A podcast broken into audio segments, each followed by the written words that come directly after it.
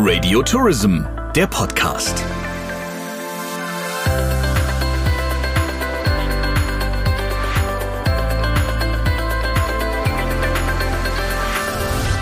Herzlich willkommen zu einer neuen Folge. Mein Name ist Jens Zielinski. Wir sind kurz vor Weihnachten 2020. Es ist, man muss es bei Podcast-Produktionen immer sagen, heute der 18. Dezember 2020. Am Ende des Jahres beherrscht immer noch logischerweise der Coronavirus das weltweite Geschehen. In Deutschland ist seit dieser Woche der Lockdown veranlasst worden. In Österreich steht der dritte Lockdown wohl kurz bevor. In der Schweiz raten die Wissenschaftler und Berater zu einem Lockdown. Allerdings sind hier noch Restaurants, Bars, Geschäfte und auch die Skigebiete tagsüber ganz normal in Betrieb. Was uns zu unserer heutigen Radio Tourism Podcast Episode bringt. Wir sprechen über den Wintertourismus, der ja mit den Weihnachtsfeiertagen und Silvester eigentlich seinen saisonalen Höhepunkt hat, in diesem Jahr aber definitiv anders ablaufen wird. Wir sprechen darüber mit unseren Gästen. Ich freue mich sehr, dass sich Sepp Schellhorn Zeit genommen hat. Sepp Schellhorn ist Unternehmer, Gastronom und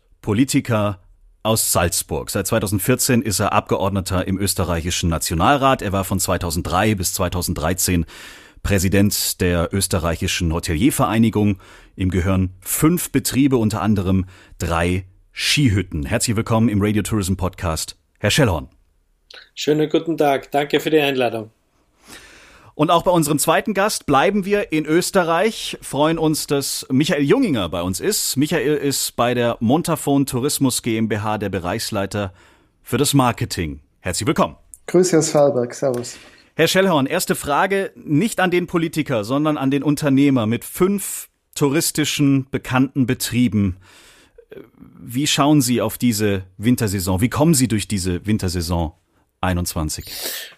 Das ist relativ äh, unsicher. Wir sind mittlerweile äh, als Unternehmer leider nur mehr Passagiere, weil wir keine stringente Politik haben. Also es hat heute am 18. Dezember gibt es eine neue Verordnung, wo wir vor dem dritten Lockdown stehen und die Planbarkeit fehlt uns. Also es hat äh, für mich als Unternehmer, ich weiß, jetzt ist es ein bisschen zwiegespalten, weil ich auch Politiker bin, Oppositioneller, äh, es äh, wirklich damit zu tun, dass keine Planbarkeit ist. Also das heißt, der österreichische Tourismus, der Wintertourismus ist auch groß abhängig äh, von Nicht-Österreichern, die zu uns auf Urlaub kommen. Das sind immerhin 75 Prozent.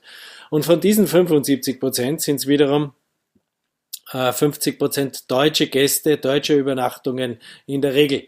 Das wird diesen Winter nicht stattfinden. Das heißt, wir müssen uns darauf fokussieren, dass wir ähm, es nur mit Österreicherinnen und Österreich oder in Österreich lebenden Menschen ähm, auch äh, abhalten können. Und hier muss ich sagen, ist die Rentabilität zwar nicht gegeben, aber für diese so hardware- und kostenintensive Branche zählt jetzt Liquidität vor Rentabilität. Das heißt, wir sind ja auch Unternehmer und keine Unterlasser.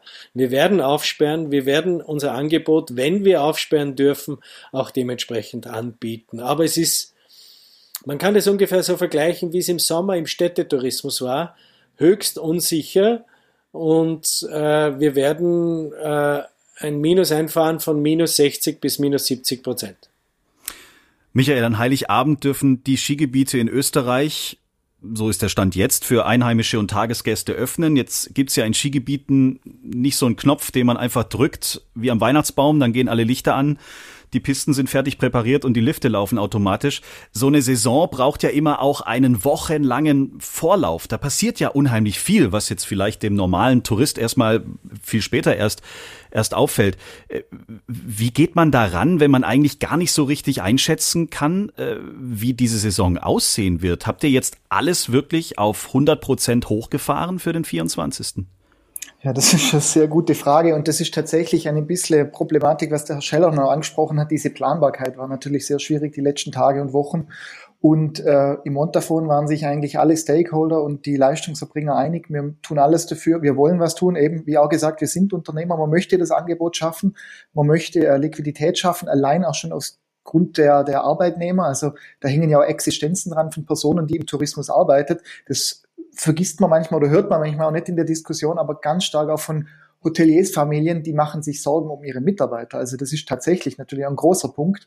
Und ähm, es ist richtig, äh, wir haben sehr viel dazu getan. Alle haben gesagt, wir möchten aufsperren, auch wenn wir es derzeit nur für die Einheimischen und für die österreichischen oder die Personen, die in Österreich leben, machen. Aber wir möchten aufsperren und das ist tatsächlich so. Es ist natürlich ein mehrwöchiger Prozess. Man muss die Skipisten vorbereiten, man muss die präparieren. Das sind Beschneiungsprozesse. Man muss die Tafeln stellen. Man muss natürlich die Liftanlagen vorbereiten. Ähm, das ist jetzt nicht an einem Tag gemacht, dass man den Strom anstellt und, und dann irgendwie den Hebel dreht. Äh, das hat natürlich ein bisschen mehr Vorlaufzeit, ist mit Personalkosten und äh, mit allgemeinen Kosten natürlich zu tun. Die Planbarkeit ist, ein, Entschuldigung, Herr Schellern, Sie wollten was sagen? Na, der äh, Michael hat hier völlig recht.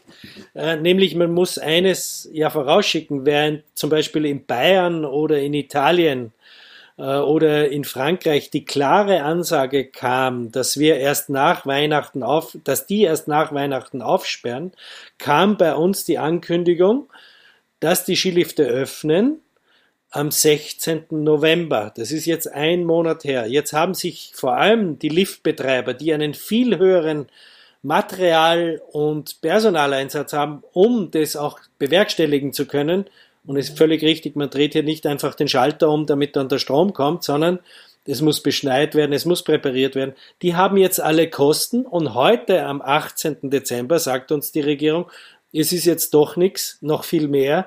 Der Lockdown ist ausgeweitet bis zum 18. Jänner. Das ist diese Planbarkeit.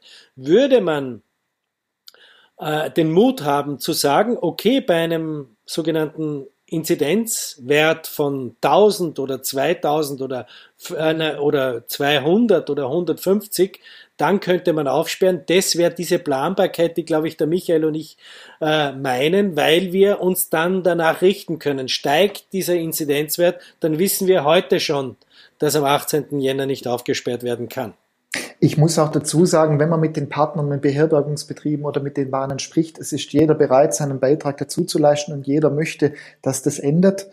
Es ging wirklich eher darum, die Kurzfristigkeit war das Problem oder ist das Problem, wenn einfach Dinge nicht planbar sind, dass man das in den Griff bekommen muss und dass es Einschränkungen auf allen Seiten gibt. Ich glaube, das ist, das ist jedem klar. Im Endeffekt gab es ja vor der Wintersaison den Testlauf im Sommer. Ähm, welche Dinge, Michael, habt ihr denn im Sommer schon im Endeffekt für euch fest äh, verankert, die dann auch jetzt in die Wintersaison mit eingeflossen sind? Stichwort Hygienerichtlinien und so weiter und so fort.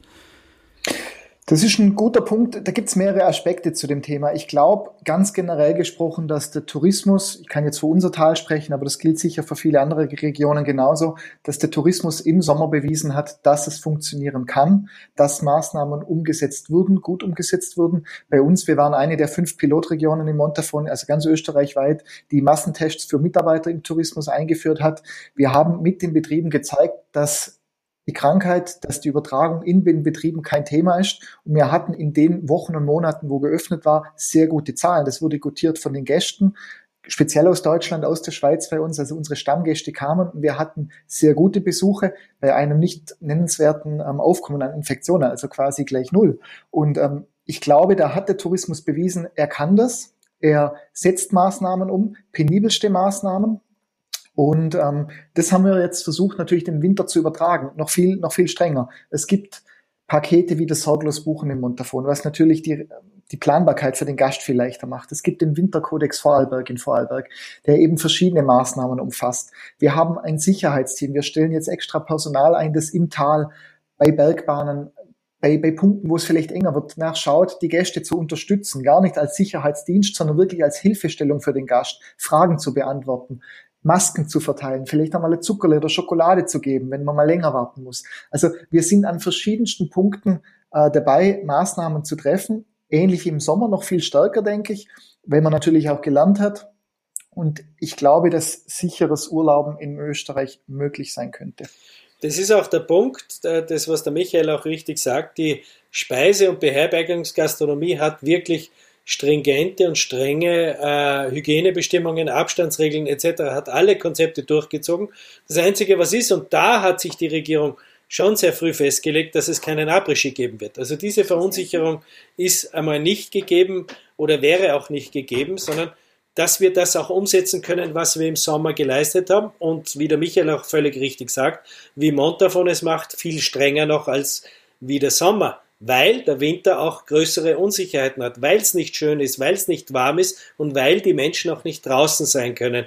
Ähm, ich meine, das war ganz klar, dass wir hier strenger sein müssen. Diese Konzepte hat der Tourismus geliefert. Und übrigens vielleicht als Randbemerkung, das finde ich schon immer interessant oder auch wichtig zu sagen, die Betriebe, die Hotels, die Bergbahnen, die Gastronomien haben viele hunderttausend Euro pro Betrieb oft investiert, ohne aber zu murren. Also das war nie eine Diskussion, dass man Maßnahmen treffen muss, sondern jeder hat die Ärmel hochgekrempelt und gesagt, wir sind bereit, unseren Beitrag zu leisten und wir setzen das mit um, oder? Um eben diese sichere Urlauben bei uns möglich zu machen. Herr Schellon, Sie haben ja auch in Ihrem eigenen Podcast äh, sich mit dem Thema befasst, haben mit vielen äh, Ihrer Gäste über ihre Erfahrungen mit der Pandemie auch gesprochen. Ähm, vielleicht auch nochmal für unsere Hörer. Österreich ist mit einem Marktanteil, bitte verbessern Sie mich, von 70 Prozent Europas führendes Wintersportland. Also wir reden von fast 15 Milliarden, die hier in Österreich äh, pro Wintersaison ähm, umgesetzt werden. Wir haben jetzt gerade schon gesprochen, es gibt große Betriebe, es gibt aber auch kleine Familienbetriebe, Pensionen in den Skigebieten, deren Existenzen akut tatsächlich bedroht sind. Welche wirtschaftlichen Hilfen gibt es denn eigentlich in Österreich für den Tourismus? Wir sprechen jetzt hier aus Deutschland. Äh, gibt es einen Unterschied oder was gibt es konkret in Österreich, was, was dort in Bewegung gesetzt wird von der Politik? Also zum einen muss man sagen, dass äh, mit dem 16. März 2020, ähm, als der erste Lockdown passierte, äh, Wirtschaftshilfen angekündigt wurden, die sehr schleppend funktionierten und es erst richtig in den Herbst hineinging äh, und da äh, die Hilfen auch stattfanden. Also das Effektivste, und da muss man unterscheiden zwischen Österreich und Deutschland, war der 80-prozentige Umsatzersatz im November Warum war der so wichtig? Und der war, der floss ganz schnell, das muss man auch sagen, weil wir in Österreich ja einen 13. und 14. Monatsgehalt haben. Das heißt, die Weihnachtsgelder mussten ausbezahlt werden und der half wirklich sehr vielen Betrieben, die Mitarbeiter in Anstellung hatten, damit sie auch über die Runden kommen und die Löhne zahlen konnten. Ein großes Geschäft war es nicht. Jetzt kommt es zu einem Fixkostenzuschuss 2, also das heißt, wo alle Fixkosten auch abgedeckt sind, wo wir alle noch nicht wissen, wie hochbürokratisch er ist. Aber ähm, das Thema ist, dass einfach Österreich oder die österreichische Bundesregierung sich für den Weg der Bürokratie entschlossen hat und nicht den Weg über jenen Dienstleister, den wir alle tagtäglich in einem Monatsreporting zu leisten haben, nämlich den Finanzämtern, weil die kennen alle unsere Daten. Also es wurde hier, wurden hier andere Instrumente äh, gewählt. Das führt zu weit, das zu erklären. Aber jetzt geht es ja darum, dass nicht der umsatzschwache November entschädigt wird, weil da hatten wenig Winterbetriebe schon offen, sondern dass es darum geht, die Betriebe über den Winter zu bringen. Und da bräuchte es äh, den Vorschlag, den ich auch eingebracht habe, der sogenannten Freeze-Lösung, also dass Betriebe geschlossen halten lassen können, wenn sie zur Erkenntnis kommen, das zahlt sich für mich nicht aus. Würde äh, Überkapazitäten ähm, ähm, bereinigen und würde auch den, die Kannibalisierung am Markt, das heißt über den Preis bereinigen. Ähm, das funktioniert noch nicht und das, dazu hat sich die Regierung noch nicht äh, hinreißen lassen, äh, wobei ich hinreißen lasse äh, eher positiv sehe, äh, weil ich glaube, wir müssen über den Winter kommen. Das heißt, es geht erst so richtig wieder los im April. Gehen wir nochmal in die internen Vorbereitungen einer solchen Wintersaison vielleicht rein. Äh, Michael, bei euch im Marketing ist man das ja eigentlich gewohnt, dass man ab einem gewissen Zeitpunkt wahrscheinlich mehr oder weniger flächendeckend in den Ländern, wo auch die Gäste dann herkommen, äh, die großen Marketingkampagnen startet, äh, so von wegen schöne Weihnachten bei uns im Montafon. Ich sage es einfach mal ganz überspitzt durch dieses ganze Durcheinander, das ja auch zum Beispiel hier bei uns in Deutschland geherrscht hat, weil man nicht wusste, kann ich jetzt in Urlaub, kann ich nicht in den Urlaub, äh, wie habt ihr denn marketingtechnisch darauf reagiert? Ich kann mir nicht vorstellen, dass ihr einfach gesagt habt, na klar, plakatieren wir ganz Süddeutschland zu, wenn Süddeutschland gar nicht zu euch darf. Ja, also grundsätzlich ist es so, dass wir nicht mit der Gießkanne draufgehen. Wir haben schon ein klares Markenleitbild und, und eine Tourismusstrategie auch fürs Marketing, wo wir natürlich schon ähm, zielgruppengerichtet agieren. Aber richtig ist, wir mussten das Marketing eigentlich äh, schon letztes Jahr extrem umstellen. Das hat eigentlich schon mit Beginn der, der Sommersaison dann angefangen, dass wir natürlich schauen mussten und den Markt beobachten, wo macht es denn überhaupt Sinn, Werbung zu machen, wo macht man vielleicht etwas Richtung Imagewerbung, aber dann wirklich auch mit den Agenturen und äh, tatsächlich auch in, in Suchaufkommen im Internet nachgeschaut, welche Regionen suchen derzeit nach Angeboten bei uns, sind interessiert an Urlaub im Montafon, eine unserer Zielregionen sind zum Beispiel die Benelux-Länder, speziell die Niederlande und Belgien, ähm, wo wir dann schon geschaut haben, wie ist das Suchaufkommen zum Beispiel aus den Benelux-Ländern und dann haben wir immer geschaut haben, ab wann sind Reisetätigkeiten aus diesen Ländern möglich, wie zum Beispiel auch mit Deutschland mit der Grenzöffnung, die naheliegende Schweiz bei uns, immer geschaut haben, wie ist das denn möglich, dass die Gäste kommen und mit einem gewissen Vorlauf mit dem Marketingmix dann in den jeweiligen Ländern gestartet sind. Das hieß eigentlich das völlige Umwerfen aller Kampagnen, einmal zu resetten, zu schauen, auf welchen Markt gehen wir jetzt wie, mit welchen Botschaften, ähm, sprich Image oder gezielt dann konkreter und äh, hat eigentlich sich durch das ganze Jahr fortgesetzt. Und für den Winter war das jetzt ähnlich. Natürlich, wir hatten dann Mitte November, wie es der Herr Scheller ja schon angesprochen hat, gewisse Möglichkeiten einer Planbarkeit. Zumindest war das damals die Idee. Wir wussten, die Hotellerie vielleicht so und so und die Bergbahnen. Im Grunde sehen wir jetzt, ähm, es kann wieder alles anders werden und wir sind wieder irgendwo bei Null. Richtig ist, man wartet natürlich mit gewissen Sachen. Gewisse Sachen werden geschoben. Auch Kampagnen, die wir beispielsweise mit der Österreich-Werbung oder mit Vorarlberg-Tourismus im Ausland machen, sind mittlerweile alle so geplant, dass sie immer fallweise verschoben werden können, immer quasi an die politischen Rahmenbedingungen geknüpft. Das macht das Ganze, sagen wir mal, relativ herausfordernd und äh, hektisch. Ähm, wir beschweren uns da überhaupt nicht. Wir haben die Möglichkeit, noch die Werbung zu machen. Ähm, wir möchten sie auch machen, aber die Herausforderung war einfach komplett neu und die Situation hat es in der Form noch nie gegeben. Das war für uns schon sehr spannend, das dann auch mit den Agenturen und mit dem Team im Haus und mit den Partnern im Tal einfach neu zu entwickeln. Wer geht mit welcher Botschaft wie raus? Und äh, das, das war neu. Kann man sich ausmalen oder jetzt aufgrund der ganzen Erfahrungen, die man ja, ja doch äh, Woche für Woche, Tag für Tag eigentlich sammelt, kann man sich ausmalen, welche großen Veränderungen diese Pandemie auch für den zukünftigen Wintertourismus? Also welche Dinge werden wir behalten aus diesen ganzen Zeiten? Was wird in den nächsten Jahren einfach wie selbstverständlich neu dazugehören? Nicht nur aus Marketing-Sicht, sondern vielleicht auch was die Betriebe angeht, was, was die ganzen Planungen der Saisons äh, angeht? Das wird sich weisen. Das ist, glaube ich, relativ schwer vorherzusagen. Ich könnte mir aber vorstellen, dass so Dinge wie geänderte Stornobedingungen, dass wenn sich der Gast jetzt über Wochen, Monate vielleicht dran gewöhnt, dass das Sachen sind, die auch aktiv weiterhin nachgefragt werden, dass er flexibler buchen kann, vielleicht andere Stornobedingungen dann auch die nächsten Jahre verlangt. Das wird man sehen, ob sich sowas manifestieren kann. Ähm, für uns in den internen Abläufen hat man schon festgestellt, dass eine gewisse Flexibilität sicher interessant ist, dass wir vielleicht auch schneller auf regionale Gegebenheiten agieren können oder reagieren können. Ähm, speziell was das Verhalten von einzelnen Märkten angeht, beispielsweise. Durch das, dass wir natürlich auch sehr viel Online-Werbung machen, kann man relativ schnell reagieren und vielleicht wird es auch so ein bisschen in die Marketingplanung in Zukunft Einfluss äh, nehmen oder, oder, Einfluss haben. Glauben Sie, Herr Schellern, dass es nächstes Jahr, Sie haben drei Skihütten, dass es in der nächsten Saison definitiv eine Art Après-Ski geben wird oder wird auch der sich definitiv verändern, weil vielleicht auch die Gäste anders reagieren, vorsichtiger sind? muss ich vorausschicken, ich habe gar keine Après-Ski. Also persönlich, wir haben nur Skirestaurants, die sind relativ groß. Mhm. Ähm, ich denke, dass sich das Kundenverhalten schon noch äh, verändern wird, beziehungsweise die Bedürfnisse auch anders gestaltet werden. Es kehrt sicher mehr Achtsamkeit ein, so wie wir manche äh, bedauern, das Händeschütteln, aber wir alle gehen ja achtsamer miteinander um, halten mehr Abstand, dass das lange nicht weggehen wird in der Form, wie wir uns das denken vor Corona. Aber eines muss man schon sagen, all diese äh, Beherbergungsbetriebe, all diese äh, Restaurants, Gastronomie, Gastwirtschaften, die werden weiterhin darauf setzen, dass sie die Hygienemaßnahmen und die Hygienevorschriften auch in der Post-Corona-Zeit irgendwie adaptieren.